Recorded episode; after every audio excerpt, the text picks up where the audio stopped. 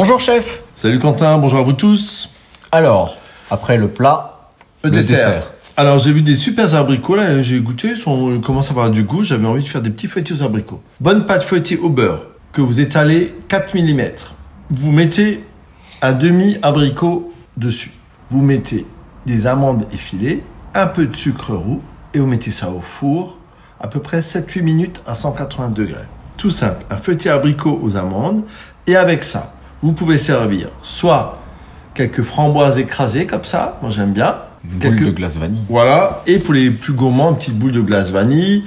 Ou si vous voulez faire euh, euh, light, vous pouvez faire euh, euh, un sorbet mangue ou voilà.